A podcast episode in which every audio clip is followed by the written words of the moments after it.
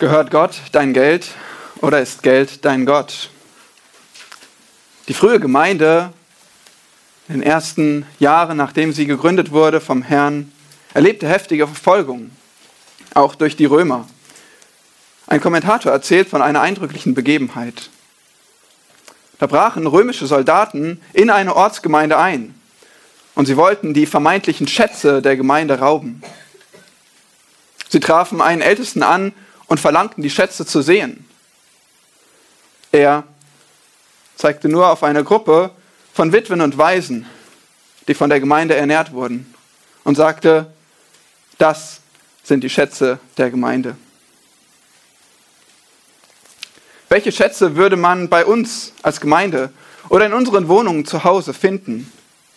Welche Schätze auf unseren Kontos, Konten? Viele sehen den Materialismus als die größte Gefahr für die Christen im Westen.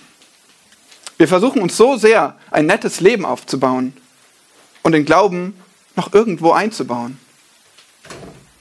Aber für Jesus Christus gibt es nur ganz oder gar nicht. Er fordert uns heraus in dem heutigen Text. Und ja, es ist Februar. F wie Februar und F wie Finanzen. Für uns als Gnadengemeinde soll dieser Monat Februar immer Anlass zum Blick auf ein bestimmtes Thema sein. F wie Finanzen oder F wie Freigebigkeit oder wie Vermögen verwalten. Nur schauen, ob ihr noch wach seid. Ein Thema, das oft gemieden wird in der Gemeinde oder in der Gesellschaft. Finanzen sind Privatsache. Das ist tabu, darüber spricht man nicht. Aber wenn wir die Bibel aufschlagen, dann sehen wir über 2300 Verse, die sich diesem Thema widmen. Sollte man wirklich nicht darüber sprechen? Gott hat offensichtlich etwas zu sagen dazu. Und die beste Ausbildung für uns Christen in Bezug auf Finanzen ist Gottes Wort zu studieren. Der heutige Predigtext kommt aus Matthäus 6. Schlag den schon mal auf, Matthäus 6. Dort ist der Matthäus, der ein Jünger Jesu war und selbst vorher ein Zöllner war, der schreibt über die gute Nachricht von Jesus Christus und präsentiert ihn als den verheißenen König. Mitten hier in dem Dienst Jesu oder gewissermaßen als Höhepunkt des Dienstes Jesu in Galiläa sehen wir die Bergpredigt in Matthäus 5 bis 7. Und genau dort befindet sich unser Predigtext. Die Bergpredigt wird auch genannt die christliche Magna Carta. Für einen Bürger des Reiches Gottes zu jeder Zeit geschrieben. Und der Maßstab darin ist unfassbar hoch. Unschaffbar für den natürlichen Menschen, aber für den erneuerten Menschen durch Gottes Geist ist es möglich, diese Worte auszuleben. In Matthäus 5 spricht Jesus über den Kern des Gesetzes und auch über eine falsche Auslegung desselben. In Matthäus 6 korrigiert er dann falsche Anwendungen, das praktische Leben. Und in den Versen 1 bis 18 fokussiert sich Jesus vor allem auf die religiöse Heuchelei. Ab Vers 19 gibt es dann den großen Kontrast. Jetzt geht es nicht mehr um das Privatleben, um die Heuchelei im Stillen, sondern um Weltlichkeit. Und genau dort befindet sich unser Text. Ich möchte gerne lesen, Matthäus 6, die Verse 19 bis 24. Jesus spricht, ihr sollt euch nicht Schätze sammeln auf Erden, wo die Motten und der Rost sie fressen und wo die Diebe nachgraben und stehlen. Sammelt euch vielmehr Schätze im Himmel, wo weder die Motten noch der Rost sie fressen und wo die Diebe nicht nachgraben und stehlen. Denn wo euer Schatz ist, da wird auch euer Herz sein. Das Auge ist die Leuchte des Leibes. Wenn nun dein Auge lauter ist, so wird dein ganzer Leib Licht sein. Wenn aber dein Auge verdorben ist, so wird dein ganzer Leib finster sein. Wenn nun das Licht in dir Finsternis ist, wie groß wird dann die Finsternis sein? Niemand kann zwei Herren dienen, denn entweder wird er den einen hassen und den anderen lieben, oder er wird dem einen anhängen und den anderen verachten. Ihr könnt nicht Gott dienen und dem Mammon. Herr Jesus, wir danken dir für dein Wort. Wir danken dir für deine unfehlbaren Worte. Wir danken dir für deine vollmächtige Predigt, auf die wir hören dürfen. Danke, dass du nicht schweigst zu diesem wichtigen Thema, sondern uns belehrst. Bitte schenk uns jetzt Aufmerksamkeit und Verständnis und Herzen, die dich lieben und dir gehorchen. Amen. In diesem Abschnitt sehen wir viele Parallelen, Gegensätze, ja Bildsprache, Metaphern, die verdeutlichen Wahrheiten für uns. Wir sehen zum Beispiel diese zwei Schätze. Wir sehen auch die zwei Augen und schließlich zwei Herren, alle gegenübergestellt. Und im Kern steht eine Aussage, Hingabe. Hingabe an Gott und nicht an Geld. Sklave Gottes sein, nicht Sklave des Geldes sein. Und hier ist das Thema auch wichtig für dich. Die Werbung hat dich zum Valentins gefragt, Valentinstag gefragt, wem gehört dein Herz? Und genau das fragt auch Jesus. Im Februar ist es nicht F wie Flirt, sondern eben wie Freigebigkeit, wie Finanzen. Wie beschäftigt dich dein Geld? Wie erfolgreich gewinnt dein Geld deine Aufmerksamkeit und deine Hingabe? Gehört Gott dein Geld oder ist Geld dein Gott? Lasst uns in diesem Text diese drei Bilder sehen, die dich und deine Habe zur völligen Hingabe an Gott rufen. Drei Bilder, die dich und deine Habe zur völligen Hingabe an Gott rufen. Und das ist erstens, wo ist dein Schatz? Verse 19 bis 21. Zweitens, wie ist dein Auge? In Versen 22 und 23. Und schließlich drittens, wer ist dein Herr? Vers 24. Wo ist dein Schatz? Wie ist dein Auge? Wer ist dein Herr? Und alle drehen sich um die gleiche Frage. Nun, wo ist dein Schatz? In der ersten Hälfte unseres Textes. Lass uns das Vers für Vers anschauen. Ist dein Schatz auf Erden? Vers 19. Ihr sollt euch nicht Schätze sammeln auf Erden, wo die Motten und der Rost sie fressen und wo die Diebe nachgraben und stehlen. Eine direkte Aufforderung. So beginnt hier dieser Text, beziehungsweise wir haben ja nur einen Ausschnitt aus der Predigt des Herrn.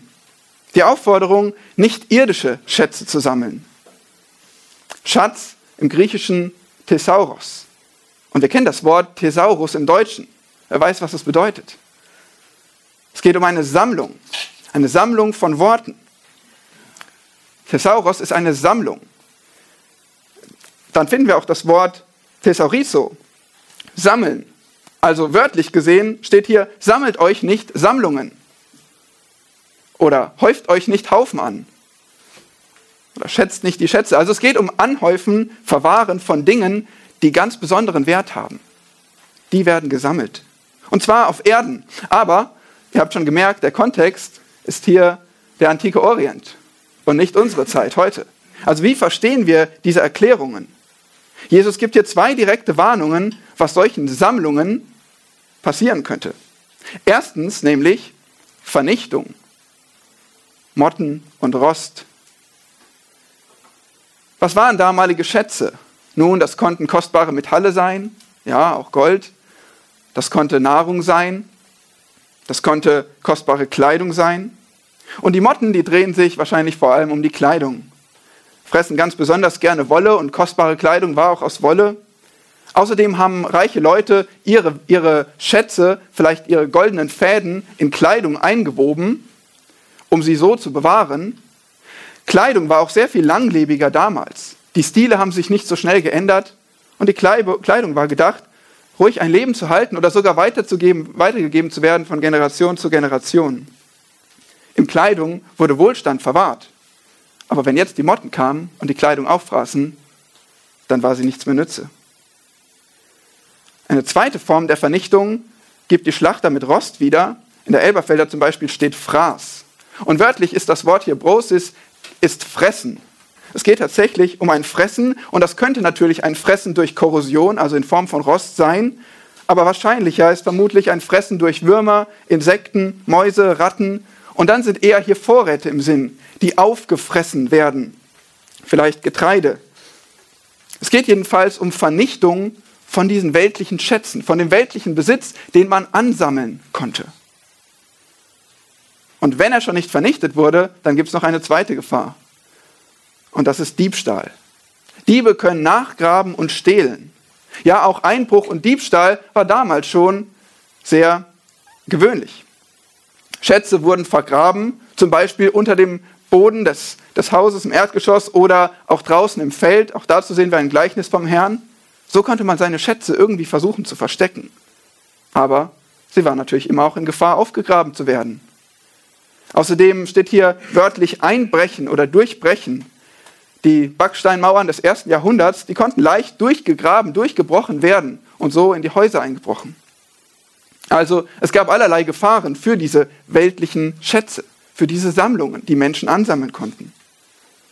Und so sehen wir, der Punkt ist, sammelt euch nicht Schätze hier auf Erden, weil sie sind vergänglich und sie sind vielfach gefährdet.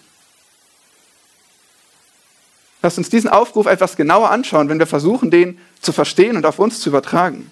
Worum geht es und worum geht es nicht? Sollte ich nichts mehr sammeln, kein Geld mehr sparen? Darf ich überhaupt etwas besitzen? Was sagt die Bibel? Nun, erstens, die Bibel setzt voraus, dass wir Privatbesitz haben. Wenn es zum Beispiel Gebote gibt, wie du sollst nicht stehlen, dann muss ja jemandem etwas gehören. Wenn du freigebig sein sollst, dann muss dir was gehören, was du geben kannst. Die Bibel setzt Privatbesitz voraus. Interessant ist auch, wie oft hat Jesus Menschen geboten, arm zu sein. Ein einziges Mal. Und zwar dem reichen Jüngling. Warum? Weil sein Herz an seinem Reichtum hing. Da hat Jesus Armut geboten. Ansonsten finden wir dieses Gebot nicht vom Herrn. Du kannst Privatbesitz haben. Zweitens, du sollst Gottes Güte genießen. Wir haben gerade gelesen in 1 Timotheus 6, Vers 17, Gott, der uns alles reichlich zum Genuss darreicht. Aha, Gott gibt, damit du genießen kannst. Es ist kein Vergehen, etwas zu sammeln und dich daran zu freuen und zu genießen. Drittens, was ist mit Sparen? Vorsorgen. Nun, in Sprüche 6 sollst du von der Ameise lernen. Die sammelt nämlich. Die sorgt vor. Und auch in Sprüche 24, Vers 4 direkt der Mensch. Der füllt durch Erkenntnis seine Vorratskammern mit allerlei kostbarem und lieblichem Gut. Die Bibel preist Vorausdenken und Sparen. 1. Timotheus 5, Vers 8 gebietet uns sogar, dass wir für unser Haus und unsere Familie sorgen sollen. All das kann also nicht gemeint sein, was der Herr hier sagt. Nun, worum geht es? Was verbietet der Herr Jesus? Nicht sparen, sondern horten. Sammeln mit dem Ziel anzuhäufen. Aus Habgier und zwar ohne einen speziellen Zweck. Ein kleines wichtiges Wort, was wir uns noch nicht angeschaut haben, ist das Wort euch. Ihr sollt euch nicht Schätze sammeln. Oder auch für euch selbst steht hier. Dann ist es nämlich Horten statt Sparen. Und der Herr Jesus hilft uns, das zu verstehen. Er gibt nämlich ein Gleichnis dazu. Und zwar in Lukas 12, die Verse 15 bis 20. Dort illustriert der Herr dieses Prinzip. Lukas 12, Verse 15 bis 20. Habt Acht und hütet euch vor der Habsucht. Denn niemandes Leben hängt von dem Überfluss ab, den er an Gütern hat. Und er sagte ihnen ein Gleichnis und sprach, das Feld eines reichen Mannes hatte viel Frucht getragen. Und er überlegte bei sich selbst und sprach, was soll ich tun, da ich keinen Platz habe, wo ich meine Früchte aufspeichern kann? Und er sprach, ah, das will ich tun. Ich will meine Scheunen abbrechen und größere bauen und will darin alles, was mir gewachsen ist, und meine Güter aufspeichern und will zu meiner Seele sagen, Seele, du hast einen großen Vorrat auf viele Jahre, habe nun Ruhe, iss, trink und sei guten Mutes. Aber Gott sprach zu ihm, du Narr, in dieser Nacht wird man deine Seele von dir fordern, und wem wird gehören, was du bereitet hast? Und so ist das Fazit in Vers 21, so geht es dem, der für sich selbst Schätze sammelt und nicht reich ist für Gott. Es geht also um ein Sammeln für sich selbst und nicht für Gott. Geld, Liebe haben wir in 1 Timotheus 6 gerade gesehen. Nie genug haben. Gier, Habgier.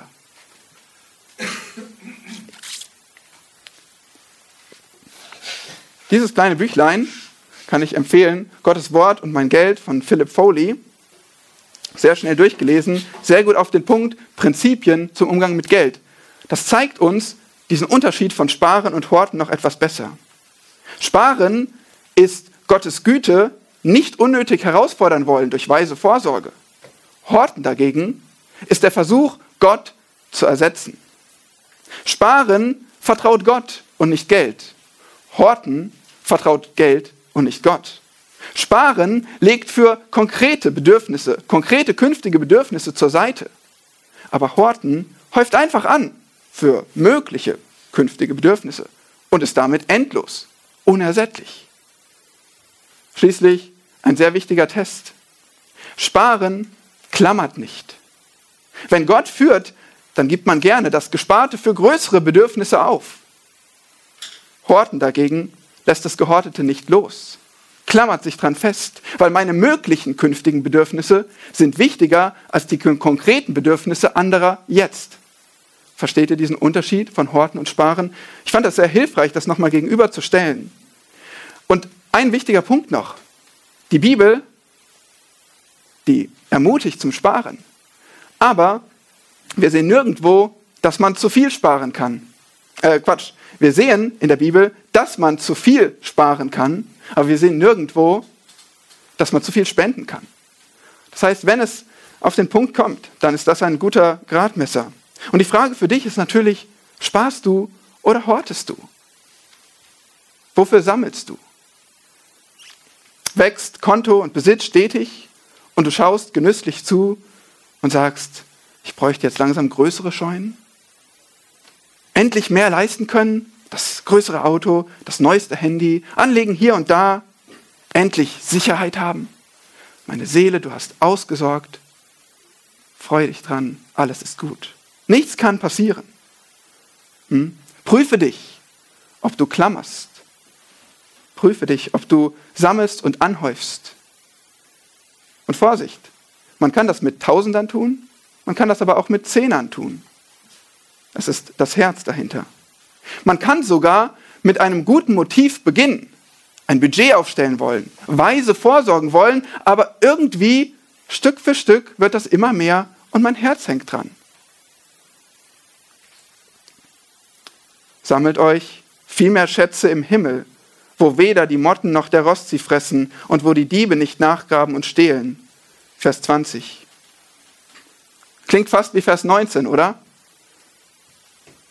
Kleiner und feiner Unterschied. Sammelt euch vielmehr Schätze im Himmel. Und auch das ist ein faszinierender Gedanke, der mich getroffen hat in der Vorbereitung im Studium. Wenn du irgendwas besitzt, dann überlegst du, und wie du das schützen kannst. Wenn du ein neues Fahrrad hast, dann kaufst du dir was? Ein Schloss. Und wenn du ein neues Handy hast, dann kaufst du dir eine Hülle. Wenn du ein Auto hast, dann schließt du eine Versicherung ab. Und wenn du eine neue Brille hast, dann brauchst du ein Etui. Wenn du wirtschaftlich denkst, dann versuchst du sogar noch immer, immer mehr aus deinem Besitz rauszuholen und es nicht nur zu schützen. Vielleicht Altes umfunktionieren, Gebrauchtes weiterverkaufen, den Job wechseln, um mehr Gehalt zu kriegen und Geld bestmöglich anlegen. Und trotzdem wie viel trotz all deiner Bemühungen wurde schon beschädigt, ging kaputt, ging verloren, wurde gestohlen? Bei uns allen passiert das. Nichtigkeit, würde der Prediger sagen. Besitz, verwalten und vermehren ist so schwierig, belastend, besorgt uns. Und da ist dieser Großtext einfach großartig und erlösend, befreiend, so hilfreich. Der perfekte Schutz gegen Bruch, gegen Diebstahl, gegen Verlieren wird uns hier aufgezeigt. Eine hundertprozentige Versicherung. Sammle dir Schätze im Himmel. Warum? Keine Motten, kein Fraß, keine Diebe, nichts gibt es im Himmel. Perfekt angelegt und investiert. Weißt du, wie viel Rendite du kriegst für Tagesgeld? Ich denke, wir sind bei 0%. Wie viel Rendite kriegst du für Festgeld? Vielleicht ungefähr 1%. Wie viel kriegst du für deine Aktien? Vielleicht 5 bis 10 Prozent, wenn es gut läuft. Kann aber auch schlecht laufen. Lass mich mal Finanzberater spielen. Ich habe da noch was Besseres für Sie. Wenn du Jesus Christus nachfolgst, für ihn gibst, für ihn opferst, dann kriegst du die Matthäus 19, Vers 29 Rendite. Weißt du, was das ist? 10.000 Prozent. Hundertfältig ist der Lohn. Und da können alle Finanzberater einpacken. Da können alle Rendite, alle Vorschläge können einpacken. Nirgendwo kriegst du so viel. Hundertfältig. Und das Problem ist, glaube ich, wir betonen das viel zu selten. Wir haben es viel zu selten vor Augen, was die Rendite für unsere Schätze im Himmel ist. Dabei spricht die Bibel immer wieder davon. Sprüche 3, Matthäus 25, Philippa 4, Galater 6, 1 Timotheus 6. Unermesslich hohe Rendite, wenn du in den Himmel investierst. Alles, woran du auf Erden dich klammerst, geht für immer verloren. Alles, was du in Gottes Hände gibst, ist auf ewig gewonnen, bringt ewige Dividende. Oder in den Worten von Randy Alcorn, Zitat, wir können nichts mitnehmen, aber wir können es vorausschicken. Zitat Ende. Vielleicht fragst du dich jetzt, was sind denn eigentlich diese Schätze im Himmel? Gott hat doch sicherlich nicht nötig, dass ich ihm helfe, seine Stadt zu bauen. Nein, nein. Nun, Schätze im Himmel, das kann eigentlich sehr vieles sein. Es kann eigentlich alles sein, was Gläubige jetzt tun, aber was ewig währt was übers Grab hinaus bestehen bleibt. Es kann deine eigene Seele sein, die wächst, die heiliger wird. Es können deine gerechten Taten sein, die nicht verbrennen und Gott Ehre bringen. Es können andere Seelen sein, für, dich, für die der Herr dich als Werkzeug gebraucht, sie zur Rettung zu führen. Aber ich denke, der Kontext hier legt uns nahe, dass es vor allem Materielles hier im Blick ist ein weiser und liebender Einsatz von Besitz und Geld für Gott und andere. Das sind Schätze im Himmel. Ein weiser und liebender Einsatz von Besitz und Geld für Gott und andere. So nämlich wurde dem reichen Jüngling gesagt in Matthäus 19, verkaufe, was du hast und gib es den Armen, so wirst du einen Schatz im Himmel haben. Wir haben auch gerade gelesen in 1 Timotheus 6, Sie sollen Gutes tun, reich werden an guten Werken, freigebig sein, bereit mit anderen zu teilen, damit sie das ewige Leben ergreifen und so für sich selbst eine gute Grundlage für die Zukunft sammeln. Schätze im Himmel. Und ich frage dich, in was investierst du? Sammelst du Schätze im Himmel? Es ist zunächst wichtig, dass du dir darüber überhaupt Gedanken machst. In was möchte ich investieren? Sollen es wirklich diese Schuhe sein oder gibt es vielleicht auch ein günstigeres Paar? Brauchst du wirklich diese Smartwatch oder zeigt Gott dir vielleicht gerade eine größere Not? Wichtig, du hast Freiheit. Du sollst und darfst genießen. Nichts von den Dingen verteufeln wir und verteufelt die Bibel. Du hast Freiheit. Der Punkt ist nur, Jesus fordert dich und mich auf, in ewige Dinge zu investieren und lieber Schätze im Himmel zu sammeln. Die Frage ist also nicht, darfst du dir das kaufen oder ist Sparen an sich weise? Die Frage ist, könntest du Geld gerade besser einsetzen? Könnte es vielleicht jetzt schon Frucht bringen für die Ewigkeit? Und willst du es aufbrauchen auf der Erde oder willst du es anlegen im Himmel? Ich denke, das sind die Fragen, die uns beschäftigen sollten in unseren Entscheidungen über das Geld. So haben wir also gesehen, wo ist dein Schatz? Ist er auf Erden? Ist er im Himmel? Das kannst du beantworten. Sicher ist nur, er ist bei deinem Herzen. Und das zeigt uns Vers 21.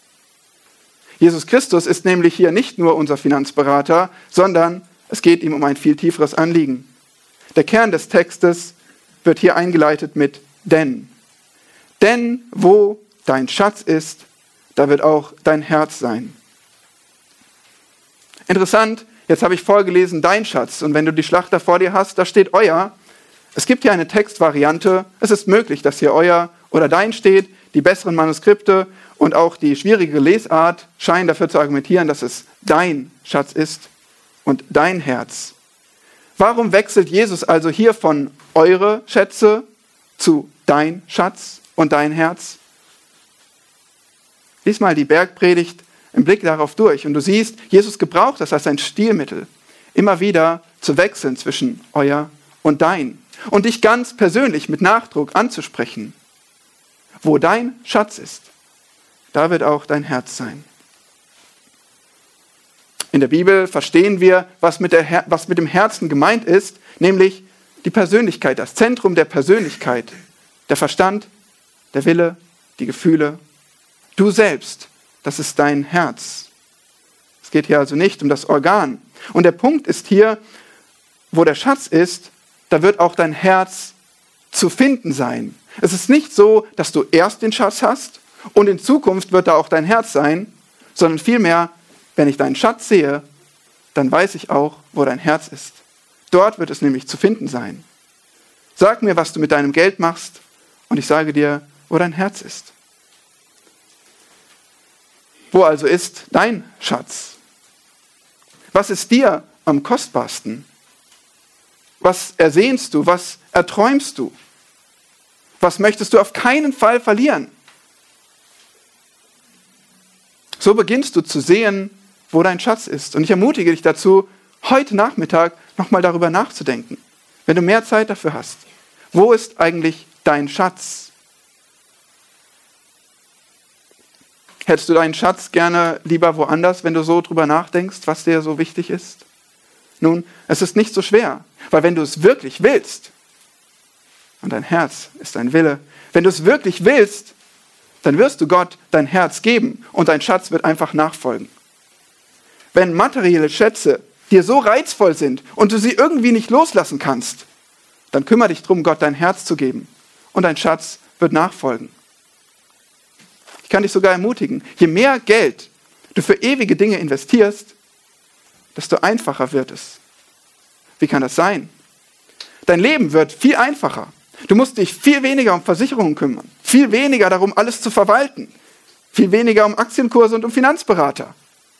Das Leben wird tatsächlich einfacher, wenn du die Dinge in Gottes Hände gibst. Es nimmt weniger Zeit ein und noch etwas Wichtiges, es kann dich viel weniger bestimmen. Es kann viel weniger dich abziehen von wichtigeren Dingen.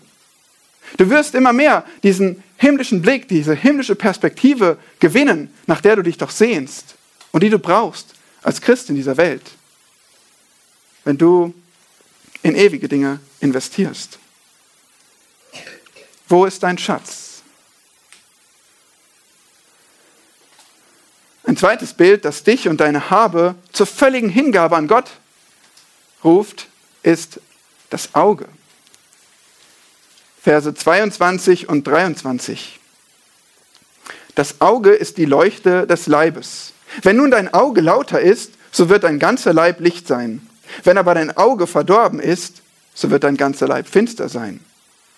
Wenn nun das Licht in dir Finsternis ist, wie groß wird dann die Finsternis sein? Einmal mehr sehen wir diese Parallelen. Licht, Finsternis, Auge, Leib, lauter, verdorben. Aber dieses Bild ist etwas komplizierter, oder? Wenn man es so beim ersten Mal liest, äh, was hat denn jetzt Auge und Leib und Körper, Finsternis, verdorben, lauter mit all dem zu tun? Lasst uns es gründlich anschauen, Stück für Stück durchgehen. Fangen wir mit dem Augen an, Auge an. Das kennt ihr. Das habt ihr alle, ja? Ihr wisst, was ein Auge ist. Und was macht das Auge bei euch? Das Auge leitet euch durchs Leben. Nun, vielleicht kennt ihr jemanden, der erblindet ist. Und es ist faszinierend, dass die sich erstaunlich gut orientieren können. Aber lasst uns mal von uns Sehenden sprechen. Wir sind aufgeschmissen ohne unsere Augen, oder? Und genau das ist der Punkt. Mit dem Auge liest du und lernst du. Mit dem Auge siehst du Gefahr kommen. Mit dem Auge koordinierst du deine Hände, Füße. Mit dem Auge, das hilft dir, dich fortzubewegen. Du reagierst, weil du etwas siehst. Ein kleines, aber sehr, sehr wichtiges Organ, dieses Auge. Und genau das sagt Jesus. Das Auge ist die Leuchte des Leibes. Das Auge bringt gewissermaßen Licht in deinen Körper und hilft dir zu leben. Wie eine Taschenlampe im Dunkeln. Aber was ist nun ein Auge, das lauter ist? Lauter bedeutet so viel wie rein, klar, ehrlich. Wörtlich sogar hier ungeteilt, geradlinig, aufrichtig. Wir sehen also, es geht Jesus hier nicht nur um Biologie von Auge und Körper, sondern es ist ein weiteres Bild für eine Wahrheit. Der Kontext ist ja hier, wir haben gerade gelesen, vom Herzen, von dir selbst, von deiner Hingabe. Das Auge und das Herz werden tatsächlich häufig synonym verwendet in der Schrift, zum Beispiel in Psalm 119 sehen wir das gehäuft. Das Herz ist gewissermaßen das, die, ähm, das Auge der Seele. Durch das Herz kann Gottes Wahrheit, seine Liebe, alle geistlichen Segnungen in dein Leben hineinkommen oder gestoppt werden. Ein verwandtes Wort von diesem, was hier mit lauter übersetzt wird, ist großzügig. Es geht hier um das Herz, das großzügig ist, das ungeteilt Gott und nicht im Reichtum ergeben ist. Und ein solches Herz hat sehr wohl Einfluss auf deinen ganzen Körper oder dein ganzes Leben, so wie das Auge großen Einfluss auf dein Leben hat.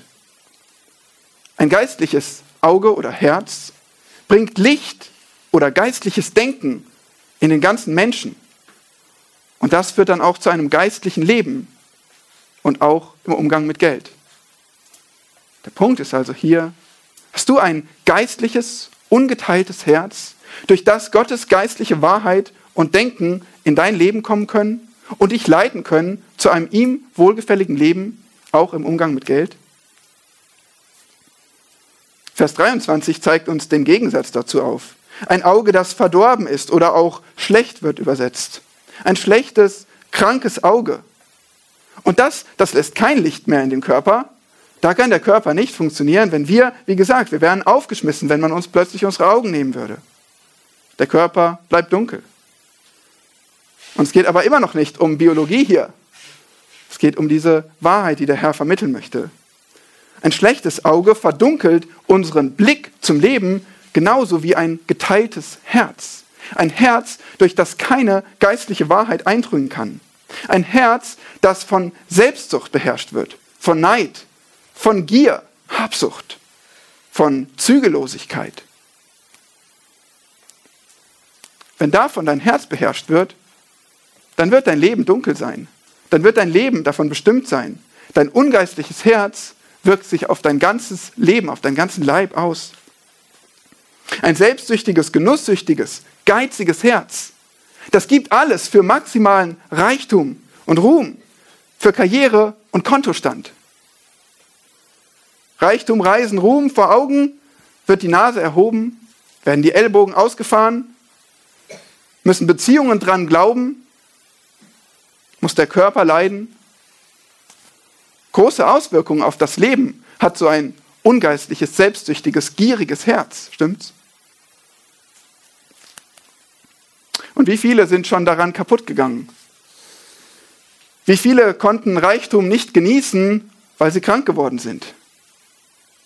Haben ihr Leben lang dafür gearbeitet und konnten es alles nicht genießen?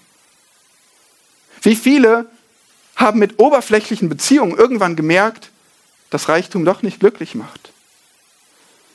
Ich habe drei Zitate für euch von Multimillionären. Lasst uns die mal fragen. Esther starb an Verdauungsstörung und Wehmut und sagte, Zitat, ich bin der elendeste Mensch auf Erden. Zitat Ende. Trotz seiner, trotz seiner vielen Millionen. Ebenso Vanderbilt sagte, Zitat, sich um 200 Millionen zu kümmern, ist eine Last zu groß für jedes Gehirn und jede Schulter. Groß genug, um jeden zu töten. Es bereitet kein Vergnügen. Zitat Ende. Schließlich Multimillionär Carnegie. Der sagte, Zitat, Millionäre lächeln selten. Zitat Ende. Nun, das klingt nicht so, als sei Reichtum wirklich das, was erstrebenswert ist und was wirklich unsere Sehnsüchte stillen kann, oder? In Pipers Worten sind das alles Tragödien. Und in Jesu Worten, wenn nun das Licht in der Finsternis ist, wie groß wird dann die Finsternis sein? Menschen mit bösem geteilten Herzen haben kein Licht. Es ist voller Ironie. Das Herz sollte eigentlich Gottes Lichtquelle für unser Leben sein. Aber wenn es das nicht ist, dann ist es logisch, dass unser Leben voller Sünde und der schrecklichen Konsequenzen der Sünde ist. Und genau das bezeugen so viele Menschen, ob sie es wollen oder nicht.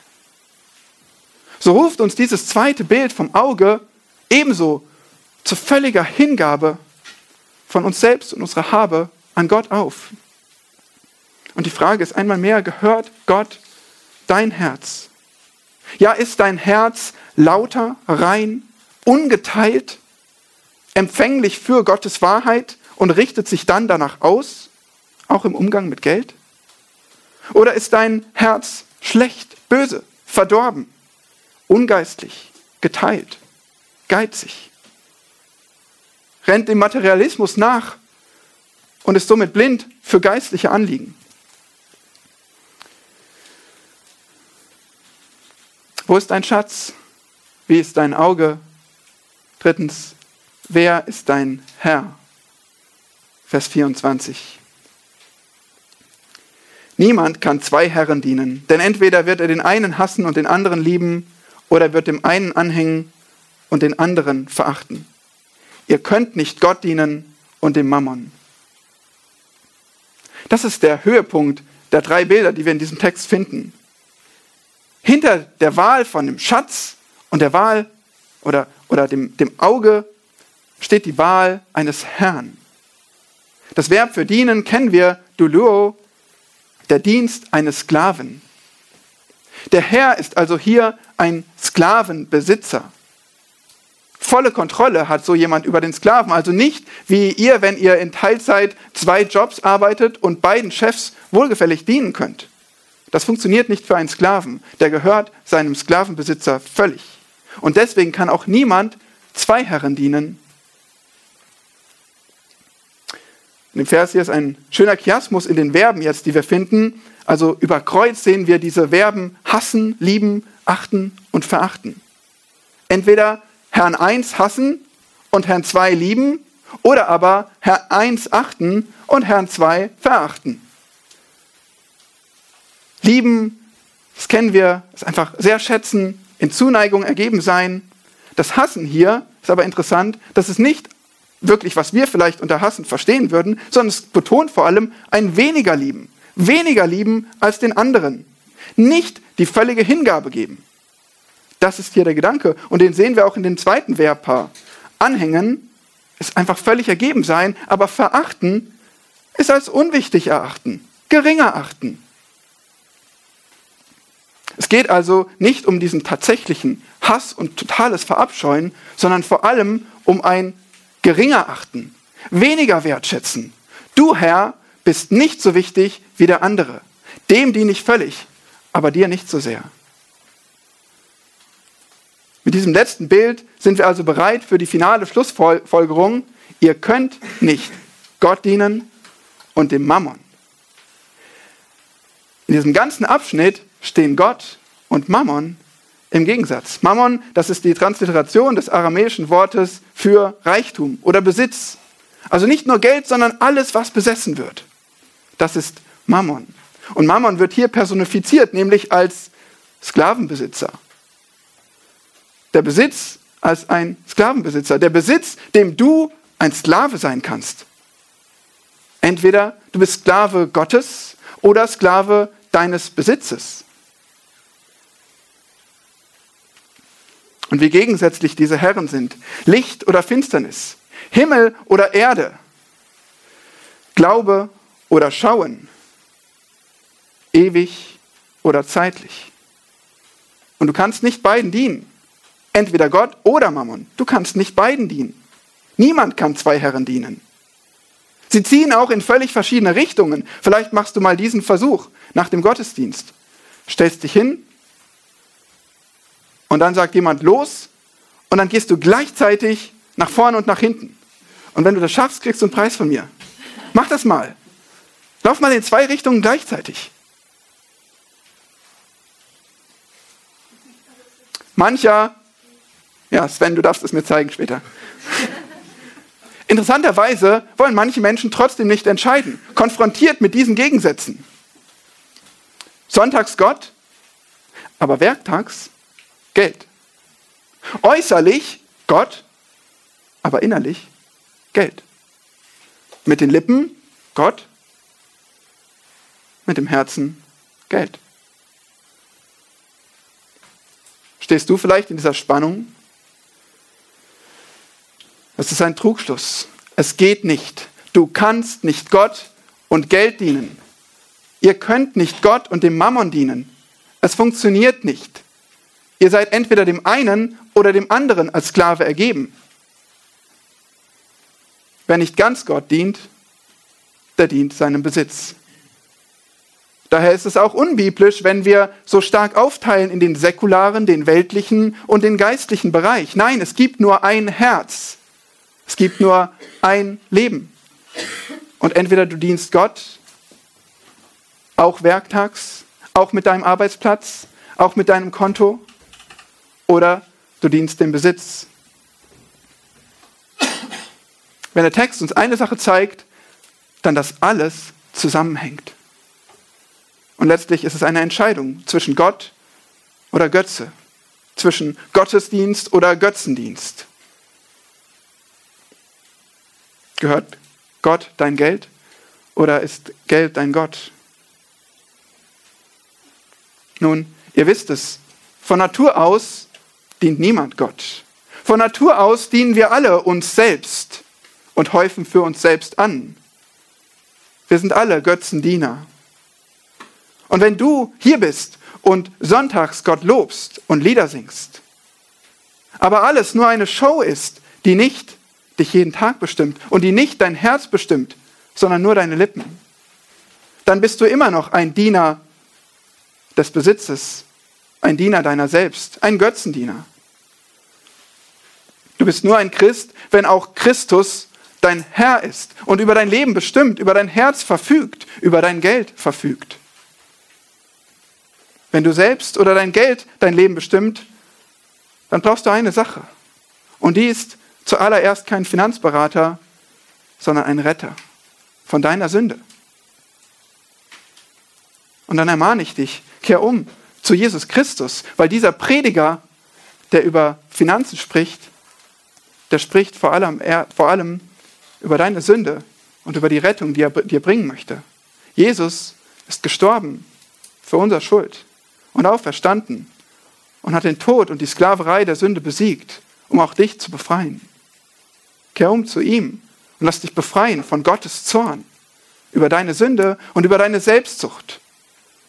Und nur so kannst du frei werden, Gott von ganzem Herzen zu dienen. Wir haben drei Bilder gesehen, die dich und deine Habe zur völligen Hingabe an Gott rufen.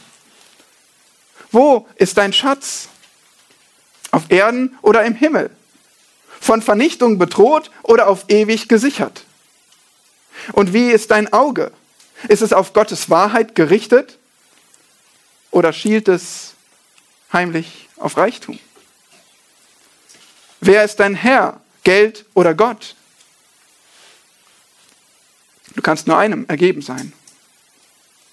Und es ist so ein wichtiges Thema und vielleicht sagst du, du bist jetzt da drin und denkst drüber nach, bist ermahnt, vielleicht willst du mehr wissen, als wir hier behandeln können, dann komm doch gerne und lass dir Bücher empfehlen, lass dir weitere Bibeltexte empfehlen, um mehr darüber nachzudenken, wie du mit deinem Besitz umgehen solltest, zu Gottes Ehre. Aber zu Predigtende möchte ich dir noch einen Gedanken mitgeben, den ich auf dem Herzen habe. Und zwar sagen wir doch, Geld regiert die Welt, richtig? Ja, das ist so. Regen ist so kostbar. Aber Geld ist verantwortlich dafür, dass wir Wasser haben können. Es ist nötig wie Wasser gewissermaßen. Ohne Geld würden Menschen sterben. Ohne Geld würden Institutionen sterben.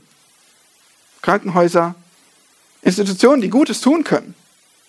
Ohne Geld gäbe es keine Bildung, kein Essen für Hungernde, was wir weitergeben können. Was würden wir ohne Geld tun? Geld regiert die Welt. Nun, Geld ist nötig und Geld will richtig eingesetzt werden. Ja, ohne Geld hätten wir auch keinen Gottesdienstraum, keine Technik, keine Instrumente, keinen vollzeitlichen Pastor. Geld ist wichtig und will eingesetzt werden, zu Gottes Ehre. Studien zufolge gibt nur jedes fünfte Gemeindeglied 10% oder mehr seines Einkommens. Insgesamt geben die Christen durchschnittlich nur 3% ihres Einkommens. Nun, wir sehen keine genaue Regel in der Schrift. Wir sehen vielmehr die Aufforderung zur Freigebigkeit, zu dem eigenen Herzen, zu fröhlichem Geben. Aber ich frage mich doch, wenn das wahr ist, oder wenn das für mich oder für dich wahr ist, dann frage ich mich, wo ist eigentlich dein Schatz? Wo ist eigentlich dein Herz? Wo sammeln wir unsere Schätze? Was ist uns wirklich kostbar? Wofür geben wir alles? Wofür opfern wir gerne? Und nimmst du den Herrn Jesus ernst? Seine Worte hier? Hast du eine himmlische Perspektive? Etwa wie Mose, gemäß Hebräer 11, achtete er durch Glauben die Schmach des Christus für größeren Reichtum als die Schätze, die in Ägypten waren. Warum? Denn er sah die Belohnung an. Eine himmlische Perspektive hatte Mose. Oder auch der Missionar und Märtyrer Jim Elliot. Die wohlbekannten Worte, der, als er sagte, der ist kein Tor, der hingibt, was er nicht halten kann, auf das er gewinne, was er nicht verlieren kann. Oder wie Martin Luther, der sagte, ich habe vieles in der Hand gehabt und alles wieder verloren. Doch was immer ich in Gottes Hände gelegt habe, besitze ich heute noch. Ja, jetzt beim Herrn besitzt es, besitzt er es. Himmlische Schätze. Wie Mose, wie Jim Elliot, wie Martin Luther, auch wie du. Was wäre dein Zitat jetzt an dieser Stelle? G. Campbell Morgan ruft dir noch eine Sache zu. Zitat. Du bist ein Kind des Morgen Häufe dein Vermögen an, aber lagere es an einem Ort, wo es dich im Morgenrot des neuen Tages empfangen wird. Zitat Ende. Amen.